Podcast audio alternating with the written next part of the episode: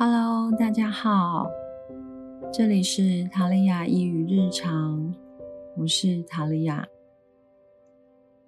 生活是由一件件小事与喜怒哀乐堆叠而成。我希望透过塔利亚一语日常，让在生活中感到疼痛的你，在生活中感到疲惫的你，可以感受到日常里的光。温暖过你最冷的瞬间。今天我想要跟大家聊聊一部新的电影。这部电影是日本动画导演新海诚的最新作品《铃芽之旅》。这部电影在二零二二年十一月十一号在日本上映，而台湾是在今年二零二三年三月二日上映。这是新海诚导演的第八部动画电影。也是他第三部牵涉灾难题材的电影。前两部涉及灾难题材的电影，我想大家应该也不陌生，它是《你的名字》和《天气之子》。所以这三部电影呢，也有人说这是新海诚的灾难三部曲。相信很多人已经看过了这部电影，所以我就在这边简单的介绍一下这部电影的剧情。这部电影的主角是叫做林雅的高中生少女，她和阿姨一起生活在日本的九州。有一天呢，她遇到一个神秘的青年，他在寻找林雅居住地方附近的废墟。那林雅告诉他以后呢，他觉得非常的奇怪，所以沿着废墟的方向去找寻这个神秘的青年。发现了，在废墟里面有一座门。这座门打开以后，林雅看到了另一个世界。她无意中拔起了猫形的石像，这个石像居然化作白猫就逃走了。林雅之后就发现了废墟的上方天空出现了异常，门后冲出了怪物。林雅和这个神秘的青年急急忙忙的把这个打开的门锁上。不久之后，日本各地开始出现类似的这种门。如果没有能及时把门关上，灾难就会降临在这个世界。于是，林芽和这个关闭灾难之门为使命的关门师中向草太，为了关闭灾难之门而展开的冒险之旅。这部电影在开场的时候可以看见一望无际的繁星点点。好像时间都融合在一起的天空，这个画面拉开了整个故事的序幕。在电影中的光影建构其实非常的美丽，它的光线、云彩、废墟都在新海诚导演的笔触下显得非常的浪漫，所以它有背景之神的称号。在开场不到二十分钟的时候。也就是当草太在锁门时，他念的咒语，加上背景的音乐衬托，让我觉得非常的惊讶与震撼。因为我可以从他的祝词里面看得出来对土地的敬意，而整个祝词念下来，我感到的是对土地的感谢。日本是一个山川水源、树林茂密、地震和火山都有的各种大自然灾害的国家，所以自古就对大自然充满着敬畏，认为万物皆有灵。在日本里，好像连石头都可以加以敬拜。这部电影里面就融入了这样充满森林气息的日本文化。电影中，当土地上的废墟渐渐被人遗忘，就会导致灾难。关门师要怀抱着敬意去聆听，并且感受曾经居住在这些地方的人们那些过往的言语、记忆，门锁才会现形。然后再念祝词，诚心的将土地归还给当地的产土神，就能锁门了。在日本的神道文化里面，神等于火、水。火可以把它当成是太阳、光、天空，而水可以代表大地、海洋，也就是自然界的元素。如果从这个意义上面来说，在祝词里面，那个日不见的神可以被解释为自然之神、万物之神。土地的守护神呢，被称为产土神，这是在日本神道文化里面其实是存在的，就很像台湾的土地公。它的祝词内容是这样子的：诚惶诚恐呼唤日不见神。先祖之产土神，领受已久之山河，诚惶诚恐，仅此奉还于耳。我很喜欢在故事里面，它有一个设定，就是当我要去关门锁住这个灾难的时候，第一步是需要聆听，听见土地承载着数代人的情感记忆。感受着大地的无私奉献，孕育万物生灵；接纳着时光更迭中的喜怒哀乐，包容着有意的、无意的人为的战争破坏。每一块土地的棱角，每一滴水的流动，都与每一个生灵相连。我们需要带着尊重与感谢，去看见神性的一切。这是一个像神灵和自然的和解。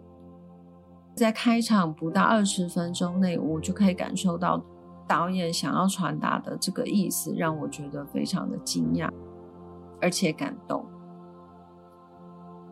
铃芽之旅》蕴含的自我救赎和疗愈的意义，其实有很多文章或是 YouTuber 已经写得非常好了，我就不在这边多说。整部电影看下，其实让我想起了另一部电影。这部电影叫做《星际效应》，也是我非常喜欢的一部电影。《星际效应》这部电影是在二零一四年上映的科幻电影，由克里斯多夫·诺兰执导和监制。简单的来说呢，它是讲太空人要去穿越黑洞或是虫洞。有的人说黑洞，有人说虫洞，为人类寻找新家园的冒险故事。不过在电影里面有很多的核心价值，那些核心价值呢是看不见、摸不到，我们也没有办法品尝的爱、信念，还有神。电影里面有一些重要的元素，包含了我们、重力和爱。这三个重要元素贯穿了整个《星际效应》的剧情。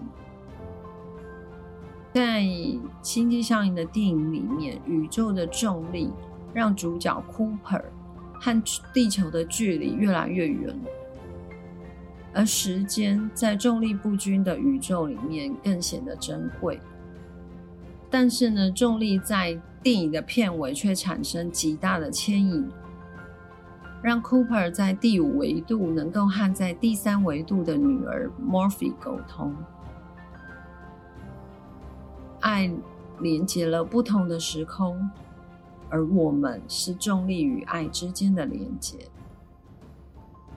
在电影里面，Cooper 曾经讲过了一段话，他说：“They are not beings, they are us。过去的我、现在的我或未来的我。”我们是过去，也是未来。而 Morphy 也说，鬼原来就是我们自己。这部电影呢，讲述了关于时间，《铃芽之旅》这部电影也讲到了时间，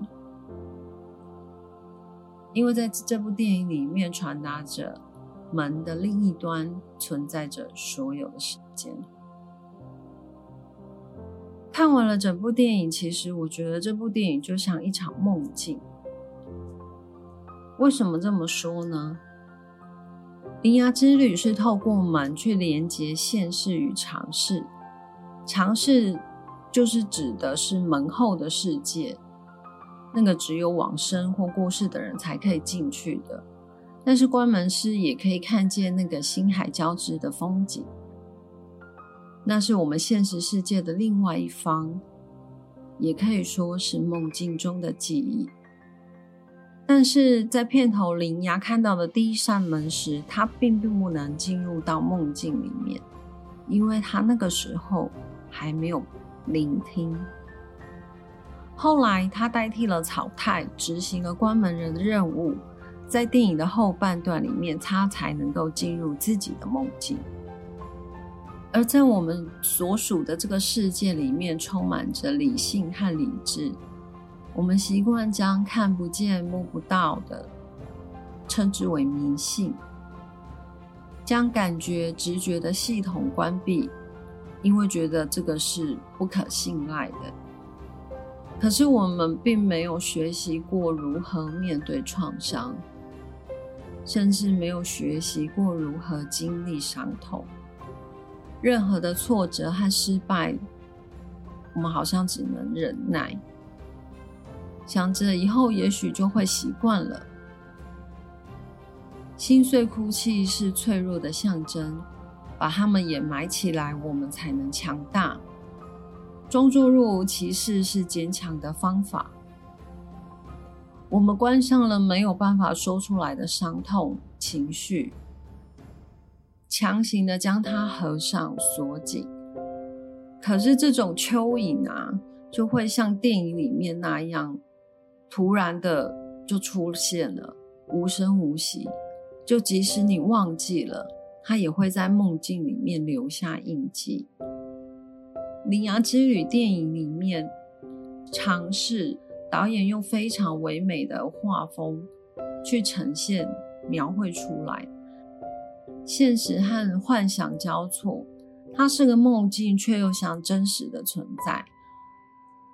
除了是艺术上的风格之外，也表达了苦难记忆可能会以图像或是事件这种恐怖的形式呈现出来，就像蚯蚓、地震或是废墟。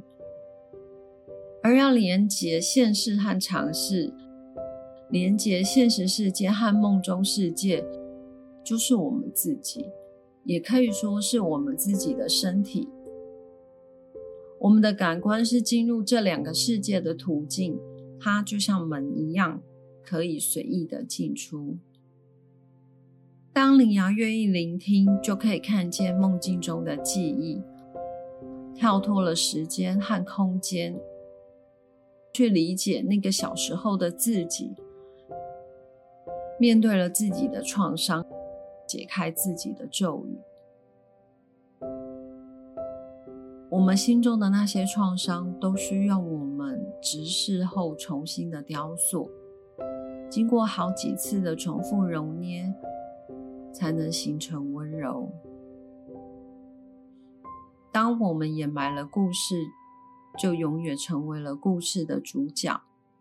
要是我们拥有了故事，结局就能自己陈述。这是布瑞尼布朗的一段话，我觉得跟电影非常的契合。